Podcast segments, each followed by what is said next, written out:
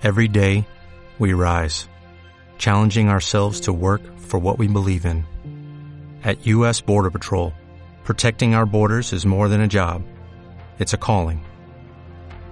Agents answer the call, working together to keep our country and communities safe. If you are ready for a new mission, join U.S. Border Patrol and go beyond. Learn more at cbp.gov/careers. Rodrigo Palmer y Leticia Oropesa Podcast. Para vivir mejor hay un solo camino.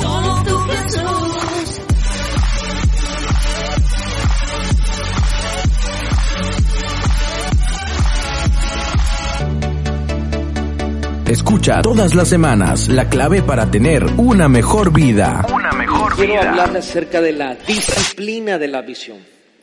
La disciplina de la visión. Vamos al libro de Proverbios capítulo 25, verso 28.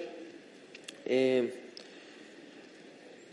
Proverbios 25, 28 dice la escritura, una persona sin control propio es como una ciudad con murallas destruidas. Qué tremendo versículo, ¿verdad?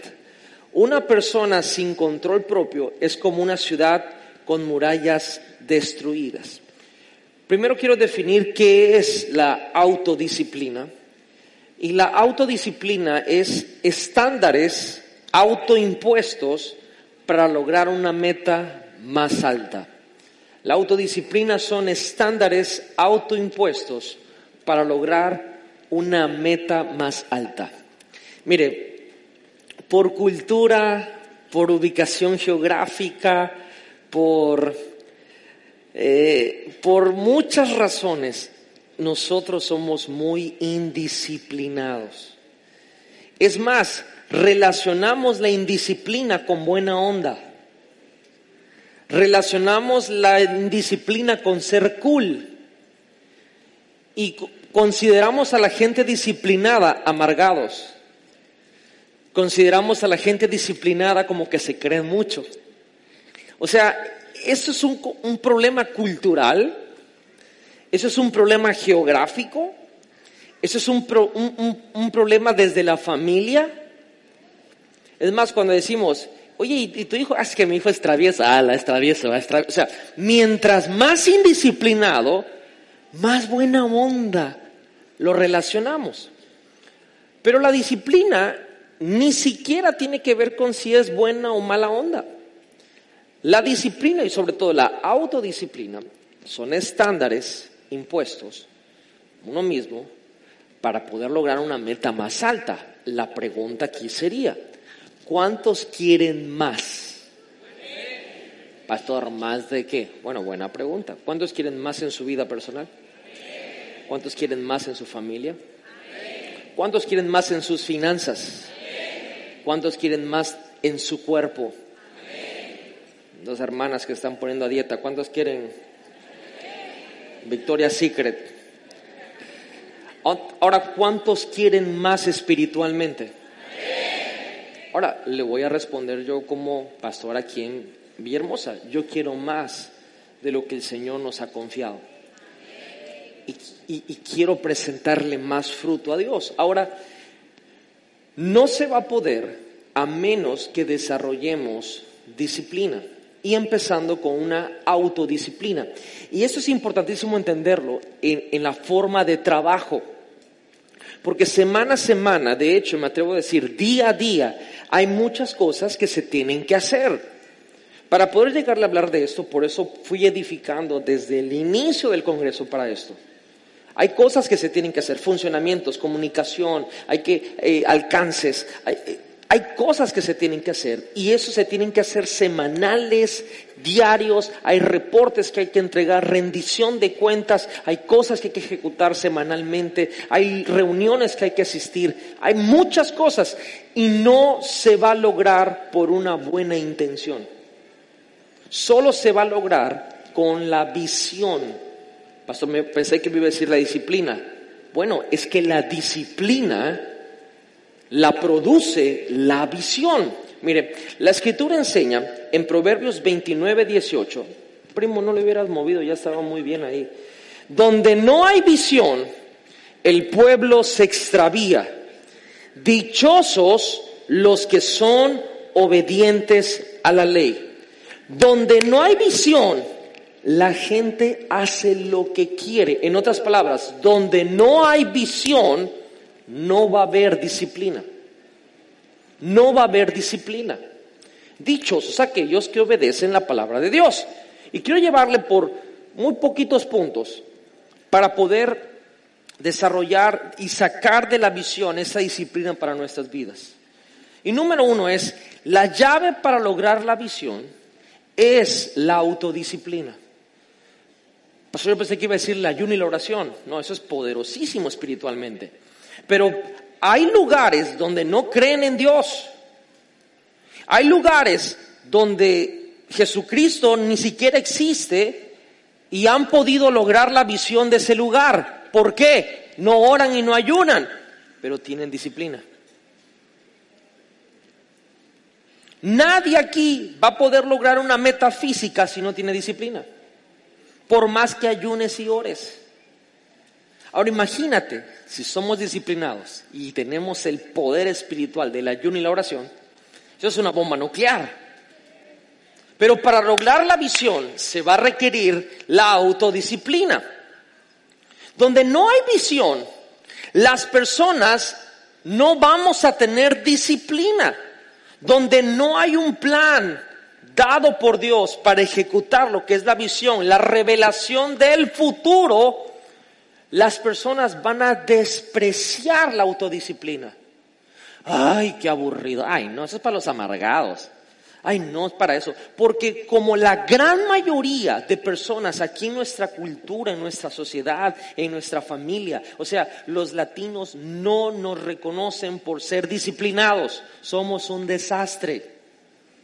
Entonces, cuando alguien quiere ser disciplinado, empieza el bullying, empieza la burla. Y como en vez de decir, oye, qué buena onda que te estás cuidando, ah, qué bueno, oye, te estás levantando temprano, qué bueno. Estás haciendo ejercicio, qué bueno. No empieza, ah, dos deditos, se va a durar, ¿qué? Con tus toppers, ah, con tus toppers. Y empezamos a quererlos hacer desistir de una meta más alta que se pusieron y que están queriendo ser disciplinados. No sé si me estoy explicando. Y eso es un problema muy fuerte, porque aquí yo entiendo que es un problema cultural. Es un problema geográfico, es un problema familiar. O sea, esto no es un espíritu. Eso es un problema que lo traemos de generación en generación en nuestra cultura. Pero yo creo que por más patrióticos que seamos, y yo amo mi tierra de México, soy mexicano con todo el orgullo, más que mexicano, soy ciudadano del reino. Y usted y yo somos ciudadanos del reino de Dios. Y en ese país, en esa nación que se llama el reino de Dios, Ahí la disciplina tiene muchísimo que ver. Jesucristo fue súper disciplinado. Súper disciplinado en la oración. Todos los días buscaba a Dios. Súper disciplinado en tiempos, por eso le hablé de tiempos y temporadas. Y yo creo que podemos cambiar el status quo. A lo mejor no, no, no, mucha gente no sabe qué es el status quo. El status quo es lo que todo mundo hace. Yo creo que podemos ser gente de Tabasco que puede tener una actitud y un liderazgo que a lo mejor no encaja con nuestra cultura. Yo creo que aunque seamos latinos, podemos ser muy disciplinados. Yo creo que podemos proponernos metas altas y creo que podemos lograrlas. Yo creo que tenemos el potencial para alcanzar cosas más grandes, más que otros lugares. Lo creo. Yo creo que podemos ser un lugar modelo donde otros pueden aprender. Y yo sé que a lo mejor mucha gente piensa que estoy loco, pero yo lo creo. Creo que NGI puede ser de bendición para miles de otras iglesias que puedan aprender cómo lo estamos haciendo. La clave de la vida es tener visión. Pero esa visión va a poner disciplina en nosotros. La visión es la fuente de la disciplina. Eso es poderosísimo. Y el celular también. La disciplina es la raíz del liderazgo. Por ejemplo, vamos a disciplinarnos en eso. Ponga en silencio su teléfono. Estamos en la casa de Dios. Estamos aprendiendo algo importante. O sea, en el cine, si le suena el teléfono y alguien contesta a todo mundo, ¿cómo le hace? Ah, pero como es la iglesia podemos hacer lo que sea. No, Señor. No, Señor. Esta es la casa de Dios. Es más importante que un cine. Nos da mucha pena en el cine cuando alguien nos... Shh, apaga el teléfono, apaga el teléfono. Y nos enojamos. Pero la iglesia, ¿qué es? Güey, total. Que se lo traguen. Si aquí, oh, suerte tienen que yo esté aquí. No. Le amamos, le queremos, pero hay que honrar la casa de Dios. Hay que tener respeto por la casa de Dios. Y respeto por los que están al lado. La visión genera la disciplina. Y la disciplina es la raíz del liderazgo. Es la raíz del liderazgo. Y no solamente se queda eso ahí. El liderazgo es naturalmente lo que atrae a otras personas a nosotros. Yo, yo escucho comentarios como estos muy a seguido aquí en la iglesia. Sobre todo padres que le dicen a, sus hijos o se expresan así. Dicen, no, es que con esa, esa mentora que tienes no vas a llegar a ningún lugar. Porque con esa mentora no, no, no, no, no. Yo le quiero decir algo, padre de familia. Sus hijos no van a ir a otro lugar por su mentor, van a ir a otro lugar por lo que está pasando en casa. Así que si no van a otro lugar es por nosotros como padres. El liderazgo, la raíz del liderazgo es la disciplina. Y si en casa nosotros no somos disciplinados, eso es lo que están viendo nuestros hijos y eso es lo que van a reproducir. No le eche la culpa al mentor.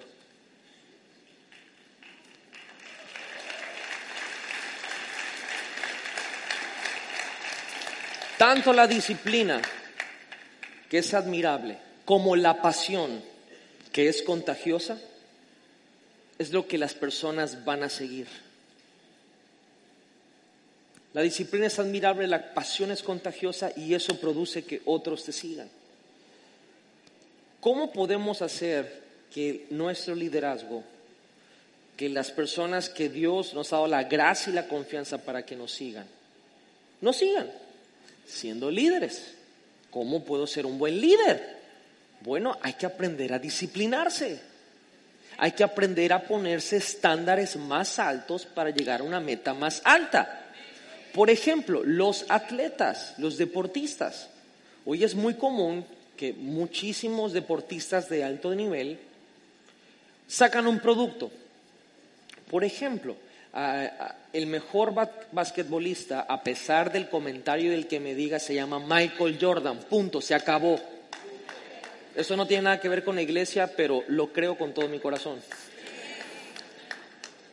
Lebron es buenísimo. Curry también, pero son dos niños en pañales en comparación a Jordan. Lo creo, amén, lo recibo, diría el hermano. Ahora, ¿por qué le menciono esto? Cuando Michael Jordan sacó sus tenis, sacaron una campaña que se llamó Gator y sacó una campaña que se llamó Be Like Mike. O sea, sé como Miguel, como Michael Jordan.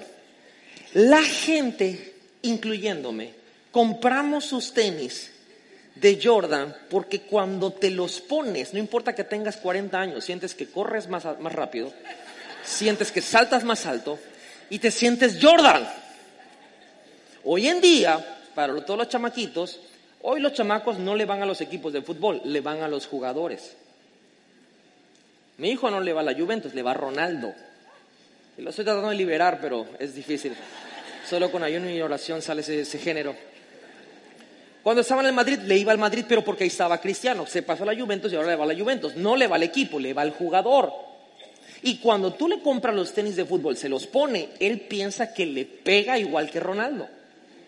Es más, hasta corre así como, o sea, la onda, se le, o sea, Porque los atletas sacan un producto y la gente los compra porque piensan que obteniendo el producto que promociona el atleta son como el atleta. La disciplina no se puede comprar. No importa que uses los tenis sudados de Cristiano Ronaldo, no le vas a pegar como él. No importa que tengas los tenis que Michael Jordan utilizó en la final donde ganó su cuarto anillo, no vas a saltar como él, no vas a anotar como él y no vas a tener los cuatro campeonatos que él tuvo en ese momento. Hoy nosotros pensamos que la disciplina se compra, es incomprable. La disciplina solo la tira, la visión. Una persona disciplinada no es porque se lo propuso ser disciplinada, es porque tiene visión. Si no eres disciplinado, es porque no hay visión en nuestras vidas. ¿Me estás siguiendo? Jesús lo puso así, porque yo siempre tiro todo. Jesús es nuestro mensaje. Lucas, Lucas 14, 27 dice lo siguiente, el que no carga su cruz y me sigue, no puede ser mi discípulo. Jesús hablando de autodisciplina. Y hay versiones que dicen, el que no carga su cruz y me sigue todos los días, cada día, no puede ser mi discípulo. La vida de autodisciplina y de pasión crea confianza, amigos. Crea confianza. Las personas solamente van a confiar en alguien que lo perciben autodisciplinado y apasionado. Es que mi gente no me recibe. Es que mi gente no me sigue.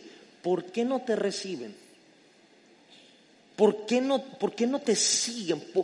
No nos hemos preguntado porque son rebeldes. ¿No será que más bien están, no, están percibiendo que somos indisciplinados? ¿No será que no pueden percibir que no hay pasión? Porque si pensamos que el liderazgo es pararse delante de un grupo de personas y decirles hay que hacer esto y automáticamente lo van a hacer, estamos equivocados. La gente cuando percibe pasión, cuando percibe disciplina, crea confianza. Y cuando crea confianza, te siguen. Yo creo que podemos ser disciplinados. ¿Por qué? Porque hay visión en la casa. Si no hubiera visión en la casa, ufole, no, no, no podríamos ser disciplinados. Pero hay visión, buenas noticias, hay visión. Como le dije, por eso los atletas, las marcas, no los agarran por su fama, los agarran por su disciplina. Porque no agarran a cualquiera, agarran a los campeones agarran a los que han ganado algo. ¿Cómo ganas algo en un deporte? Siendo bueno ese deporte. Hay gente que naturalmente nace con una tendencia, pero digo, yo no soy fan de Cristiano Ronaldo, pero admiro su disciplina, eso sí, bastante. Es el primero que llega a la cancha, es el último que sale. Por eso salta como salta, por eso corre como corre, la edad que tiene y lo que rinde. Disciplinado, el muchacho es disciplinado, come lo que tiene que comer, no anda saliendo a los santos como muchos futbolistas, se duerme a la hora que se tiene que dormir. Y eso que no es un, atleta que yo diga, wow, es de, mi agrado. Para mí Zinedine Zidane es el único jugador del mundo que se merece el mejor jugador del planeta. Eso tampoco tiene que ver con el tema, pero lo quiero dejar en claro. Sisu. Dos, la disciplina que viene de la visión, según la Biblia, quiero hablar desde la Biblia, cómo es que la visión origina la disciplina.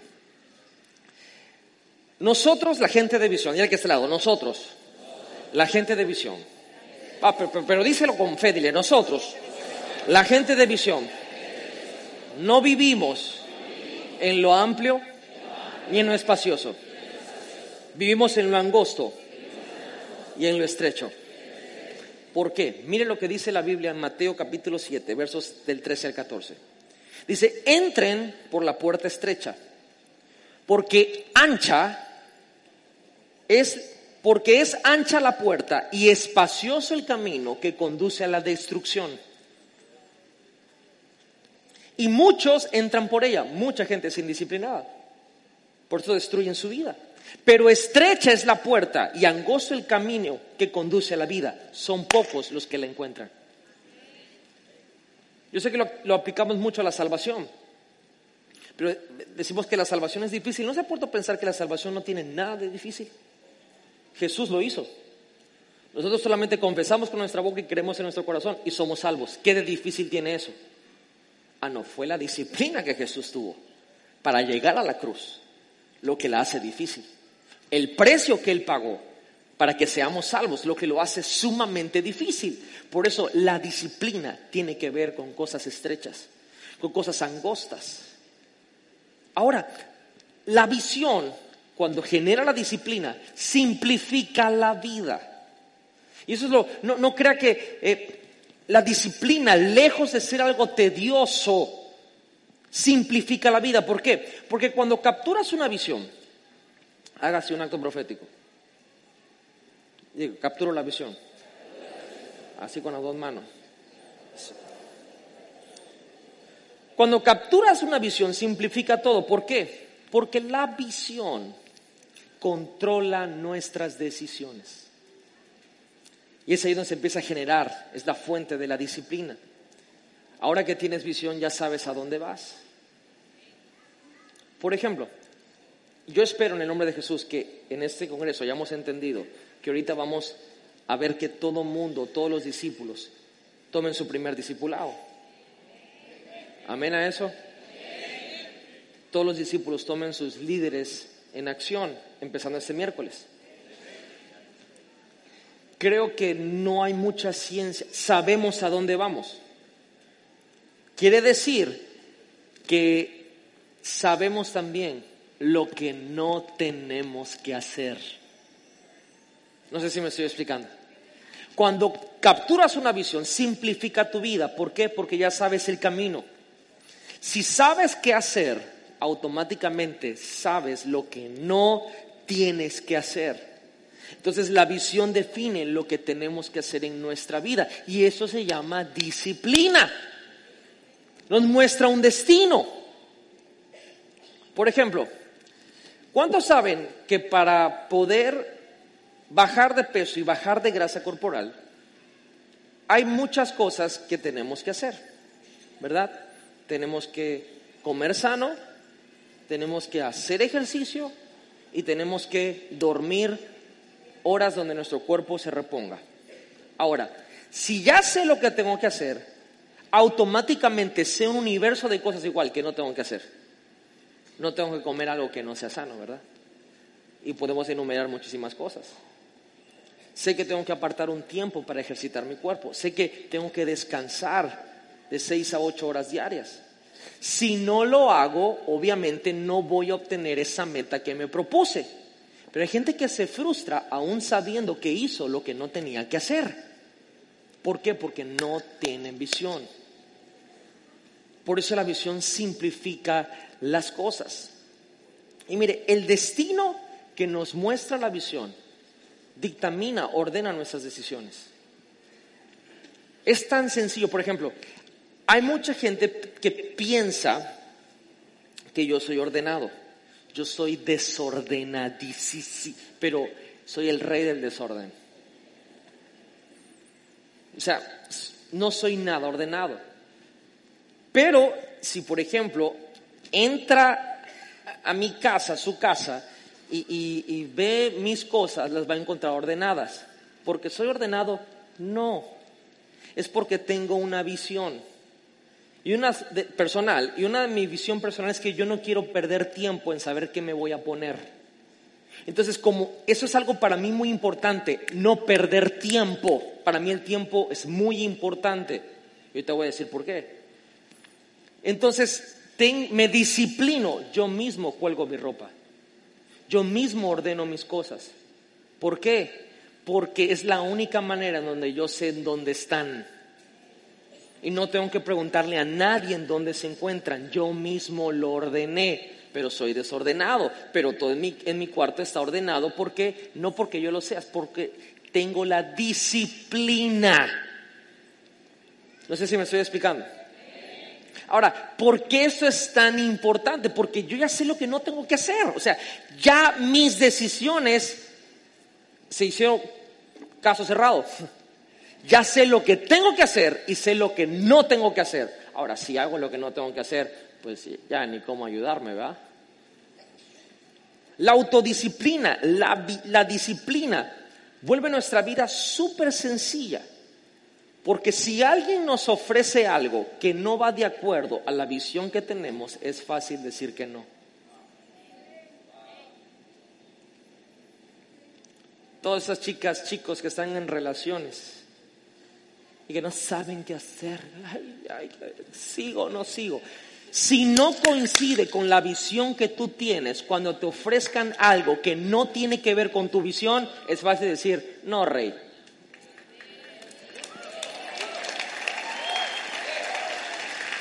¿Por qué sigues con ese muchacho?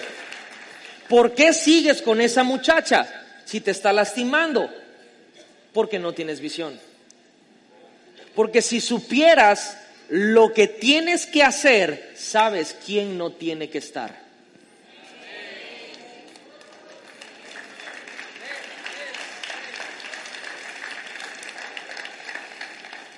Y esto me lleva a un punto muy, muy, muy, muy importante. La disciplina de hacer una cosa. Di conmigo. A ver, todo el mundo diga. Una cosa. Dile que está al lado, una cosa. Dile del otro lado, una cosa. Dile al de atrás, una cosa. ¿Cuántas cosas? Le quiero dar una noticia de parte del cielo. No nacimos para hacer de todo. Eso es fuerte escucharlo, pero no nacimos para hacer de todo. Tenemos la actitud de que queremos hacer de todo, pero no nacimos para hacer de todo. Eso no es así.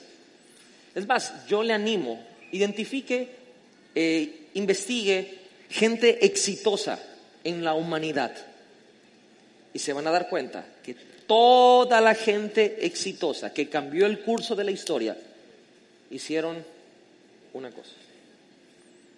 Una cosa. Una cosa. Una cosa. La gente que tiene visión vive más. ¿Cuántos quieren vivir más? Esa sí le gustó a las hermanas, ¿va? ¿Cuántos quieren vivir más?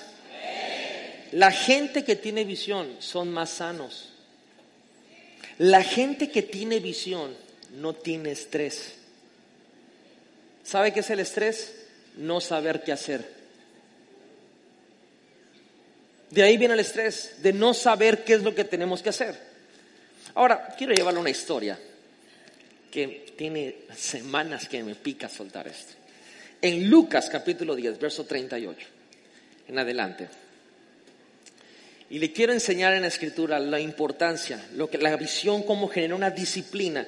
Y esa disciplina nos lleva a poner estándares más altos para una meta más alta y por lo general siempre es de hacer una cosa. Por eso en esta temporada estamos haciendo una cosa.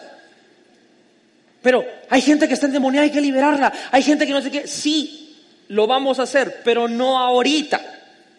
Vamos a comenzar por los círculos cercanos, porque ese es el patrón de Jesús. Luego vamos a alcanzar hasta los de allá de Etiopía, si quiere. Pero ahorita vamos a comenzar por aquí. Una cosa, y el que está al lado, una cosa. Ahora, ¿qué pasa cuando no tenemos visión? ¿Qué pasa cuando no genera esa autodisciplina? ¿Qué pasa cuando queremos hacer de todo? Mire, diga que está al lado. Recibe, recibe, recibe. Ay, Señor, esto va a estar bueno. Mientras iba de camino con sus discípulos, Jesús entró en una aldea y a una mujer llamada Marta lo recibió en su casa. Tenía ella una hermana llamada María, que sentada a los pies del Señor escuchaba lo que él decía. Marta, por su parte, se sentía abrumada. Mire bien, porque tenía, ¿qué tenía? Mucho que hacer. Estaba atareada. Mucho que hacer. Así que se acercó a él y le dijo, Señor, ¿no te importa que mi hermana me haya dejado sirviendo sola? Dile que me ayude. Marta, Marta, le contestó Jesús, estás inquieta y preocupada por muchas cosas, pero solo... ¿Cuántas cosas? ¿Cuántas cosas? Y María ha escogido lo mejor. Mira esta promesa. Nadie, ni yo, nadie se la quitará. Ok, en unos minutos. Interesante lo que Jesús dijo. ¿ah? Ok, Marta es como nosotros, es la realidad. Dile que está la, ahorita soy Marta, pero voy a ser María. Y no pues ser la madre de Dios y ustedes son de católicos, sino que, eh, por el personaje. Marta es como nosotros porque nosotros vivimos asumiendo cosas aún de Dios. Mire bien, mire bien. Marta tiene una visitación de Dios en su casa. Marta, Jesús llega a su casa. Oigan, ¿se imagina que Jesucristo en, en hombre, en carne y hueso, llegara a su casa? Increíble, ¿verdad? Bueno, todos los días Él está en esta casa. O sea, pero mire, tiene una visitación de Dios en su casa y Marta, no me pregunte por qué, asume que tiene hambre. Ella asumió que Jesús tenía hambre. O sea, como las abuelitas. Cuando llegas a casa de tu abuelita, te van a zampar lo que hay en el refri todo al mismo tiempo. Y te van a decir, mm, te veo flaquito. O sea, estás hecho un sapo, pero te veo flaquito. Tienes que comer más. No, abuelita, yo ya comí, no, come. Y si no comes, se echa el drama para manipular tus sentimientos para que puedas comer. Jesús llega a su casa, una visitación de Jesús. Y Marta asume que Dios tiene hambre. Y ese es el problema, que nosotros pensamos y asumimos lo que Dios quiere. Y quiero recordarle en esta noche, nosotros no le decimos a Dios qué hacer, Dios nos dice a nosotros qué es lo que tenemos que hacer. Por no tener visión, asumimos cosas que no son. La visión es de Dios. Una vez más, no le decimos a Él qué hacer, a Él le reportamos lo que nos dijo que tenemos que hacer. Nos sometemos a Él y por revelación nos movemos.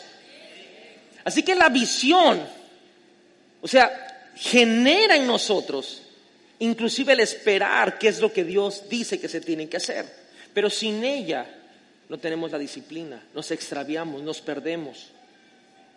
Sin visión el pueblo se extravía, sin visión el pueblo perece. Ahora, Marta cocinó para Jesús, porque ella asumió que Jesús tenía hambre. Y Jesús no tenía hambre. La historia se da en cuenta que Jesús no tiene hambre. Y todavía, ay Dios mío, está grueso. Marta se enoja con Jesús. Y ahora Marta quiere ordenarle a Jesús y decirle lo que Jesús tiene que hacer. Y llega Marta y le dice, Jesús, oye, ¿no te importa? O sea, ¿qué, clase de Dios eres? ¿no te importa que mi hermana me dejó sola sirviendo? Dile que me ayude. La gente que no tiene visión, por lo tanto, no tiene disciplina, acaba, acaba haciendo, ¿cómo es? Si hace oraciones pidiéndole a Dios cosas que Dios no está interesado en hacer. Es como, por ejemplo, ahorita estamos diciendo, vamos para acá, vamos a hacer esto en la iglesia. Imagina que se levante un grupo en la iglesia. Padre, te pido que levantes a los liberadores.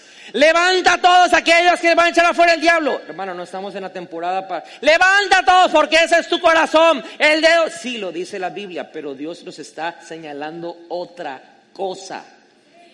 En su momento lo vamos a hacer, pero no podemos hacer todas cosas. No, lo, no se puede. No sé si me estoy explicando. Ah, pero Marta. y luego va a decir, oiga, ¿qué, clase de líderes son ustedes que no se están preocupando por los niños de la calle? Ahorita no vamos a tratar a los niños de la calle. porque no es la temporada de hacerlo, no es el tiempo. No sé si me estoy explicando. Es que ustedes no visitan a los ancianitos. No, no, ahorita no lo vamos a hacer porque no es lo que Dios está. Hasta que yo vea a todas sus familias en los caminos del Señor, será el tiempo. Hasta que yo vea a sus amigos en los caminos del Señor, será el tiempo. Ah, pero las Martas empiezan a hacer oraciones reclamándole a Dios ¿por qué no le manda ayuda en algo que Dios no es el tiempo que lo está haciendo? ¿Por qué sucede eso? Porque no hay visión. Y porque no hay visión, no hay disciplina. Y como no hay disciplina, sirves, haces muchas cosas, pero fuera de lo que Dios quiere hacer. Eso, eso es increíble. Ahora, la respuesta que Jesús le da a Marta, tenemos que estudiarla porque es una respuesta de liderazgo. Es una respuesta de visión, es una respuesta de disciplina. Jesús le dijo, le contestó Jesús, estás inquieta y preocupada por muchas cosas. O sea, si yo me siento ahorita para ver qué es lo que hace falta en la iglesia, no, que me internen mejor. Se me va a subir la presión, se me va a bajar el azúcar. Porque es mucho, muchísimo. La visión es tan grande que si yo me pongo a ver todo lo que hace falta, me deprimo. Me deprimo. Si usted se sienta a ver todo lo que hace falta en su matrimonio y con sus hijos, se va a deprimir. Ay, la es que estamos para el perro. Ay, hace falta tanto. Sí hace falta tanto. Pero le doy un consejo, haga una cosa. Haga una cosa. Este febrero, yo eh, de que cae, cae ese hombre. Estoy hablando de matrimonios, ¿eh? Este febrero yo hago que esa mujer se derrita. Voy a hacer una cosa, voy a hacer esto. Ah, no, pero queremos hacer 20. Y cuando haces 20 que no te llamó Dios a hacer en ese momento, te frustras y ahora le reclamas porque no te ayuda. Y Dios dijo, espérate un momento, si yo no te mandé a hacer nada de eso. No nacimos para hacer muchas cosas, nacimos para hacer una. Y te aseguro que cuando, uno, cuando esa una se cumple, Dios te dice, ahora hay que hacer esto. Y cuando se cumple, dice, ahora hay que hacer esto.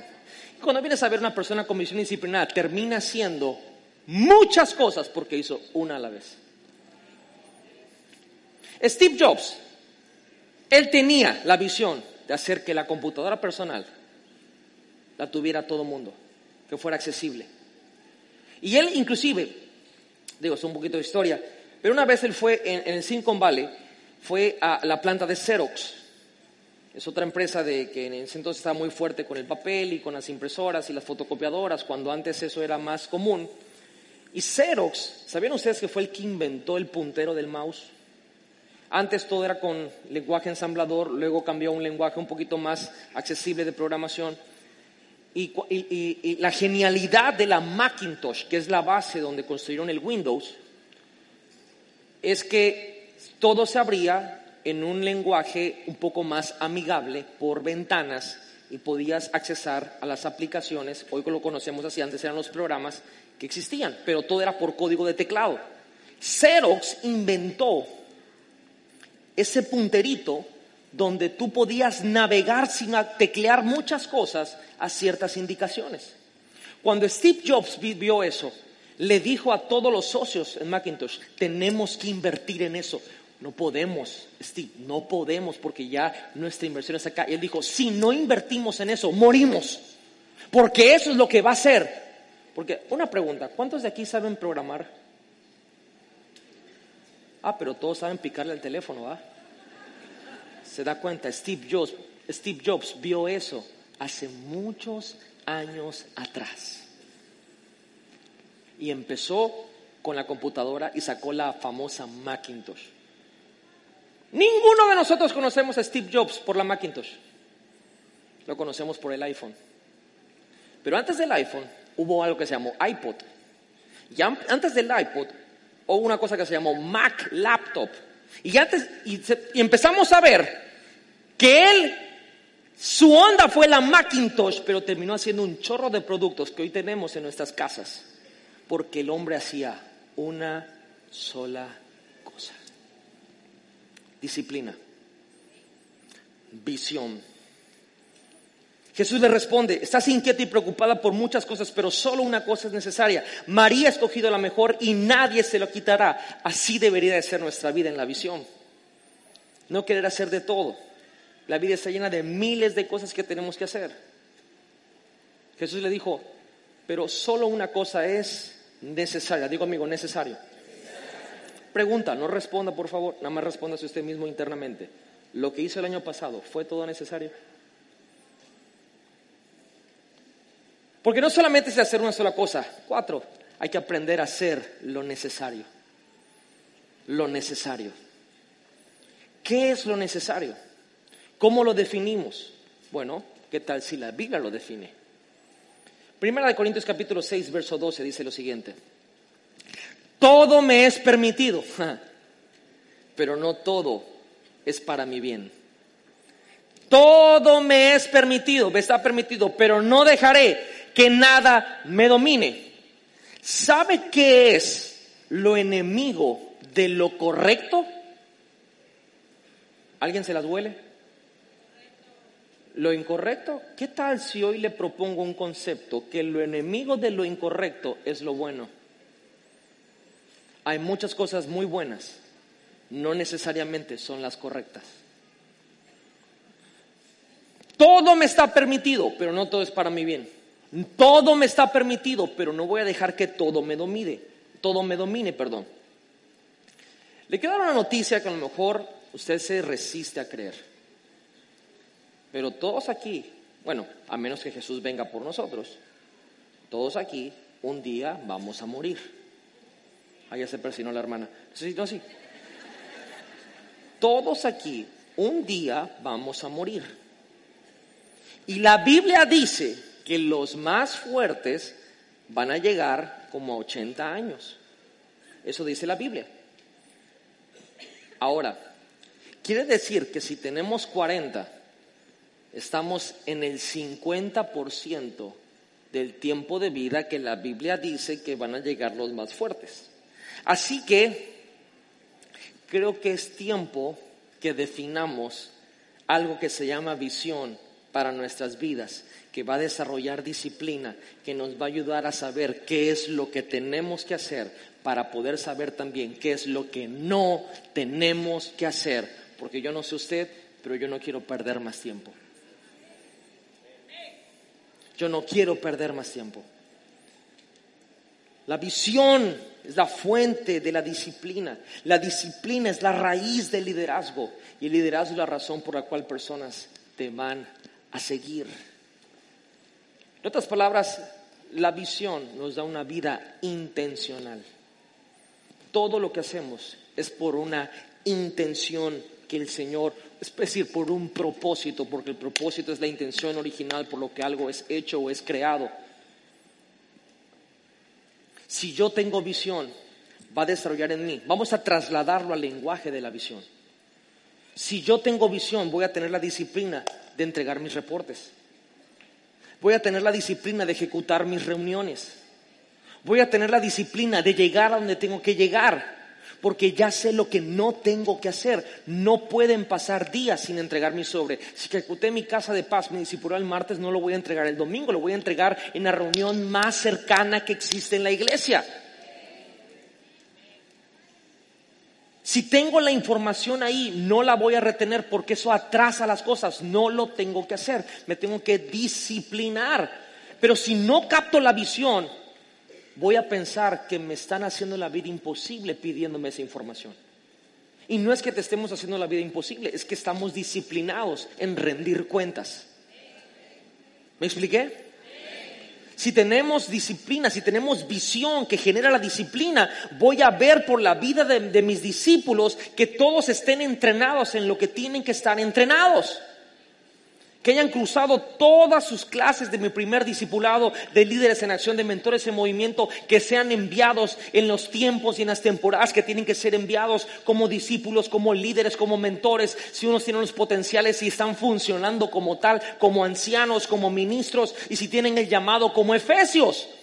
pero todo es porque capturé la visión y esa visión desarrolló en mi disciplina.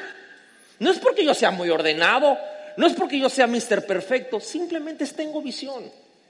Y porque tengo visión, sé lo que tengo que hacer. Y obviamente, si sé lo que tengo que hacer, también sé lo que no tengo que hacer. Y aprendo no solamente a hacer lo que tengo que hacer, sino lo necesario. Marta, Marta, estás preocupada y afanada por muchas cosas, pero una sola cosa es necesaria. Necesario, necesario. Yo quiero decirle algo y, en el nombre de Jesús y proféticamente y bajo el amor del Espíritu Santo se lo digo, hay cosas que tenemos que no son necesarias. Hay amistades que tenemos que no son necesarias.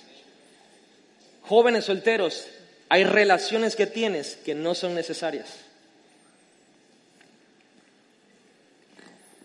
Hay ofensas que cargamos que no son necesarias. Hay corajes que hacemos que no son necesarias.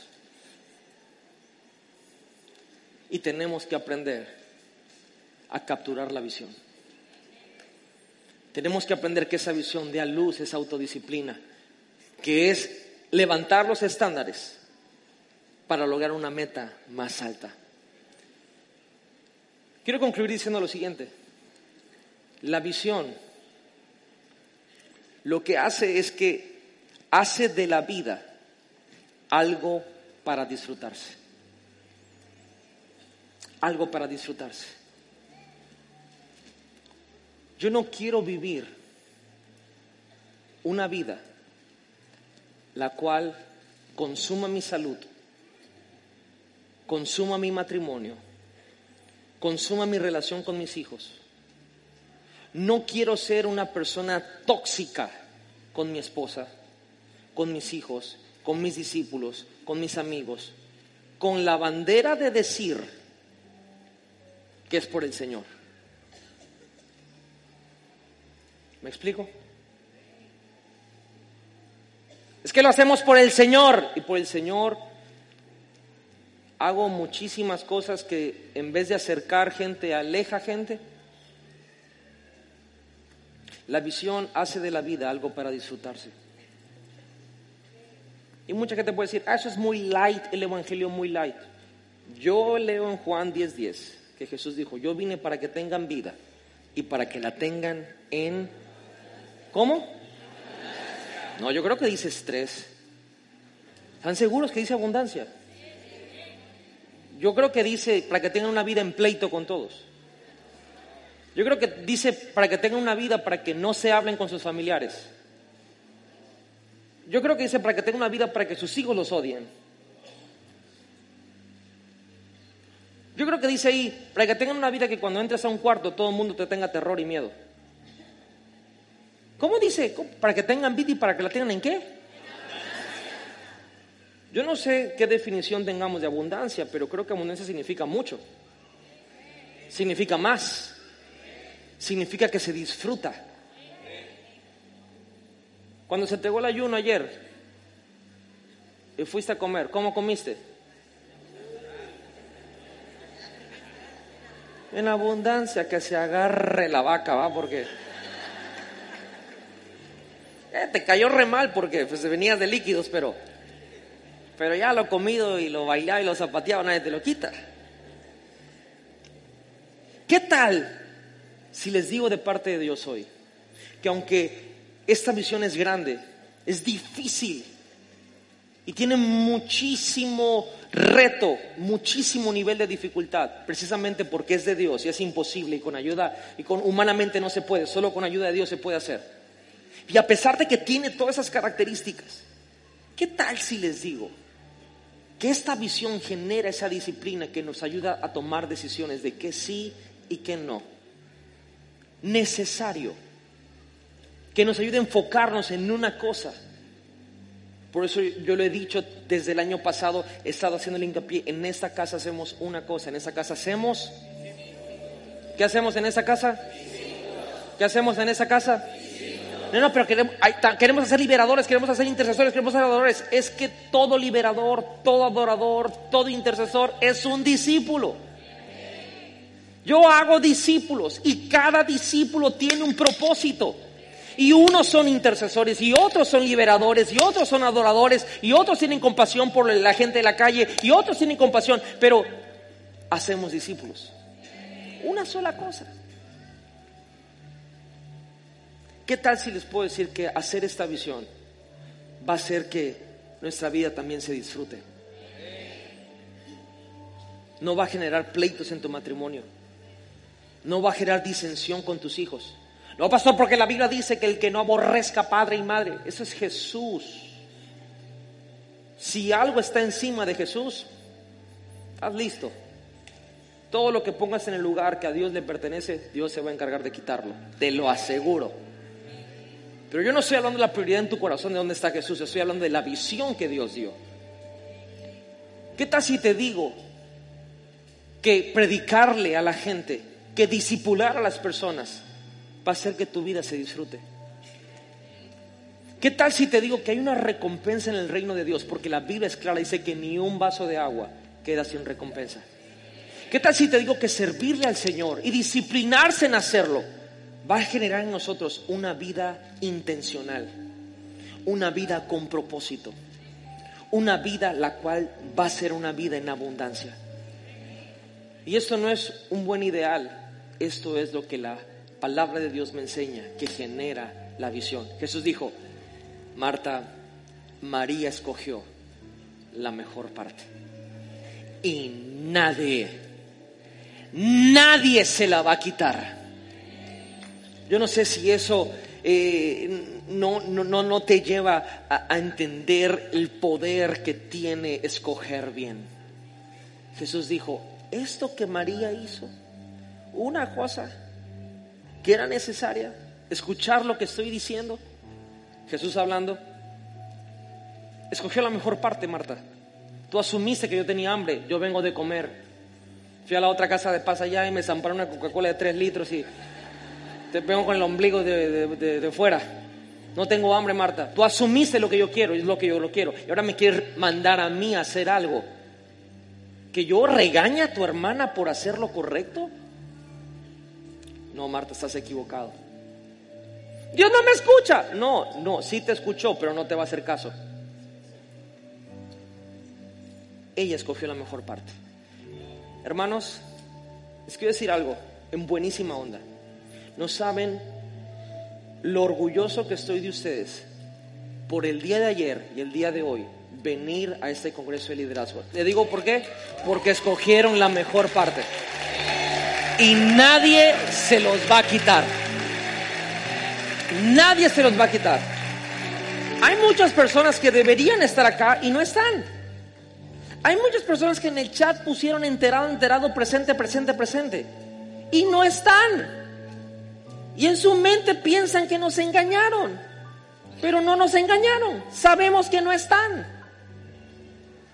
Aún así, allá ellos, yo no me voy a enfocar en ellos, me voy a enfocar en ustedes. Porque ustedes escogieron la mejor parte. Y nadie, nadie, ni el infierno, ni el diablo, ni nada, ninguna situación te la va a quitar. Porque tú vas a ser un visionario, un líder de visión, se va a desarrollar esa disciplina. Vamos a llegar a la meta. Vamos a sacarle sonrisas a Dios. Vamos a agradar a nuestro Señor. Vamos a hacer la obra a la cual fuimos llamados.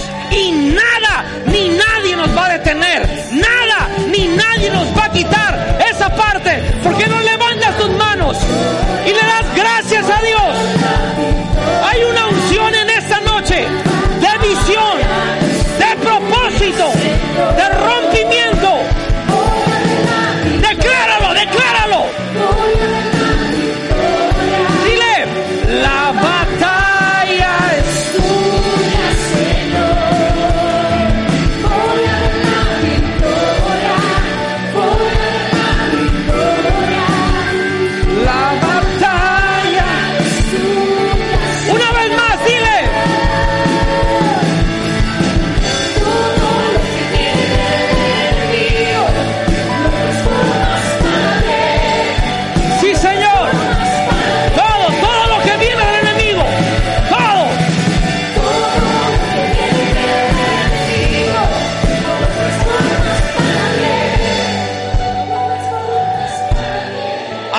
Cerrar este congreso, quiero hacer este llamado que es importantísimo.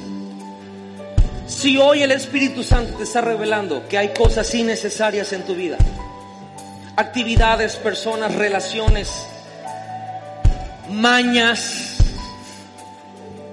rebeldías, corajes, ofensas, cosas que no son necesarias. Eso no te va a llevar a donde Dios te mostró que te va a llevar. Eso te va a retrasar. Es más, eso te va a desviar. Si tú dices, pastor, yo quiero quitar lo innecesario. Es más, he estado orando a Dios por cosas que yo mismo asumí que no era lo que Dios quería. Hoy quiero cumplir la visión. Hoy quiero escoger la mejor parte y voy a desechar todo lo, todo lo innecesario. Si hoy quieres dejar algo en el mundo espiritual, decir una cosa, lo necesario, lo innecesario se va afuera, corre al altar. Hay una unción para poder dar visión, para poder traer rompimiento, que va a dar origen, una fuente a la disciplina. Vamos, vamos, vamos, vamos.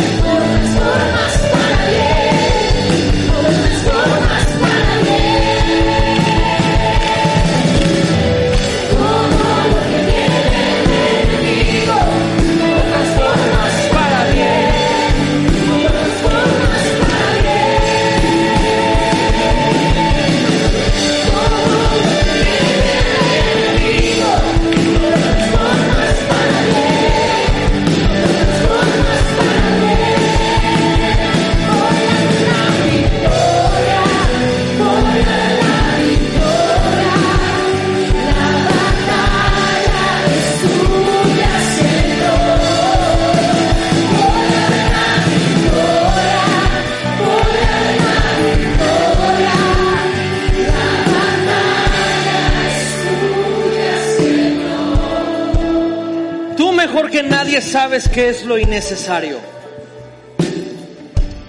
¿Qué equipaje traes en tu maleta que está sobrando? Pueden ser ofensas, pueden ser malos hábitos, pueden ser actividades en tu día. No necesariamente tienen que ser malas, pero no son necesarias.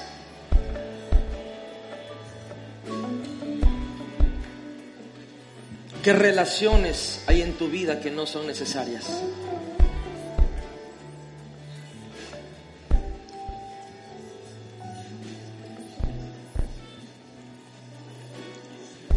Es una noche decisiva. Estamos cerrando este Congreso de la Visión y lo estamos cerrando con todo.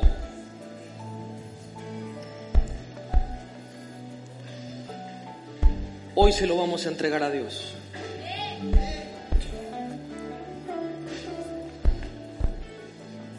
Hay mucha gente que dice, Señor, sana mi corazón, porque estás en una relación no necesaria.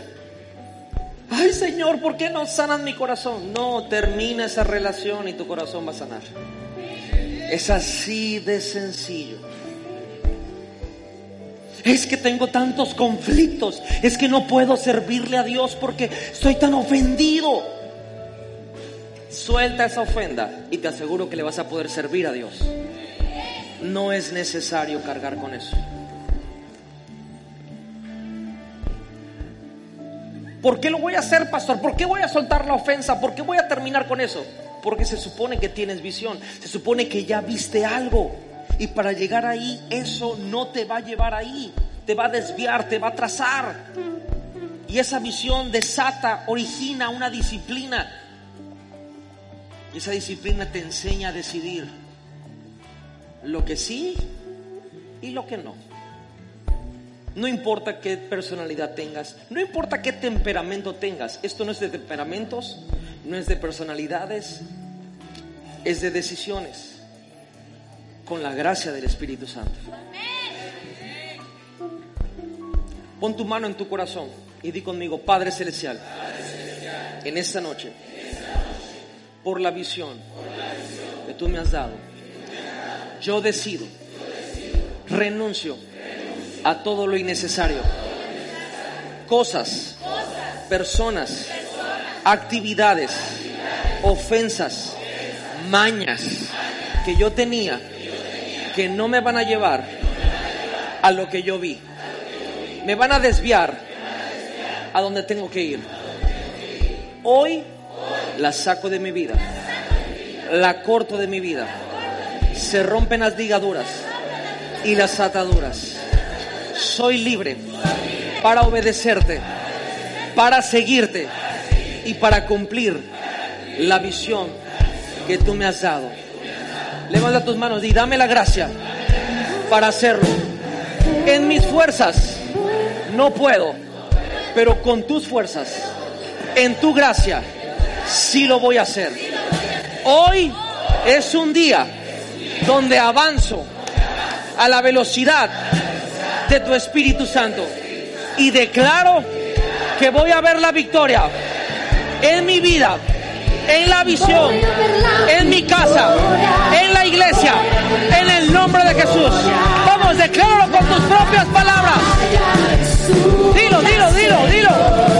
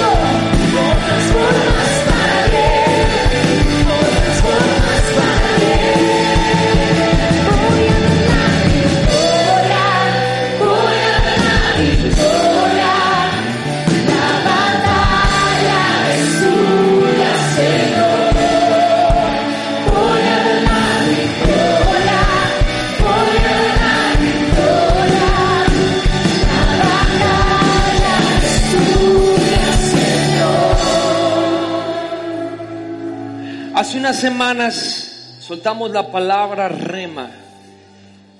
Y Dios nos habló que ese es un año de separación. Esto acaba de ocurrir ahorita. Es un año de visión. Eso es lo que acabamos de soltar. Ahora prepárate porque viene la redención en tu vida.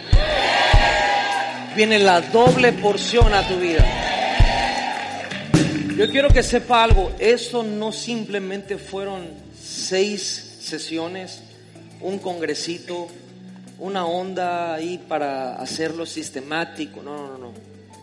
Usted no tiene una idea. El ayuno y la oración que le invertí personalmente a estos dos días. Creo que más allá de decir uno, dos, tres, cuatro, simplemente con que se capture la visión, esto va a cambiar. Si le enseño la lista de lo que tenemos que hacer como iglesia, nos vamos para atrás como condorito. Y lo vamos a lograr, pero haciendo lo necesario. Una cosa, siendo disciplinados, aprendiendo a funcionar, aprendiendo a comunicarnos entendiendo nuestro alcance. Es tan sencillo. Yo le oro al Señor que en esta primera temporada podamos ver que vale la pena el esfuerzo y el trabajo. Y que en medio de todo eso podamos disfrutar haciéndolo.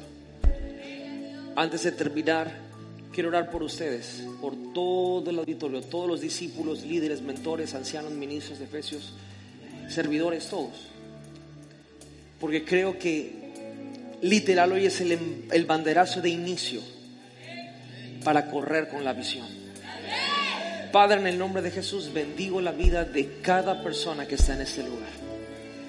Declaro en el nombre poderoso de Jesús que toda la semilla que se dio, que se impartió, que se enseñó, va a dar fruto, Señor. Tu palabra no regresa vacía. Padre, oro por cada uno, Señor, que propuso en su corazón obedecerte. Señor, los bendigo porque escogieron la mejor parte. Padre, como pastor aquí en Villahermosa junto con mi esposa, los enviamos a hacer la obra que cada quien tiene asignada a hacer en su esfera de influencia, Señor. Declaro, Padre, que...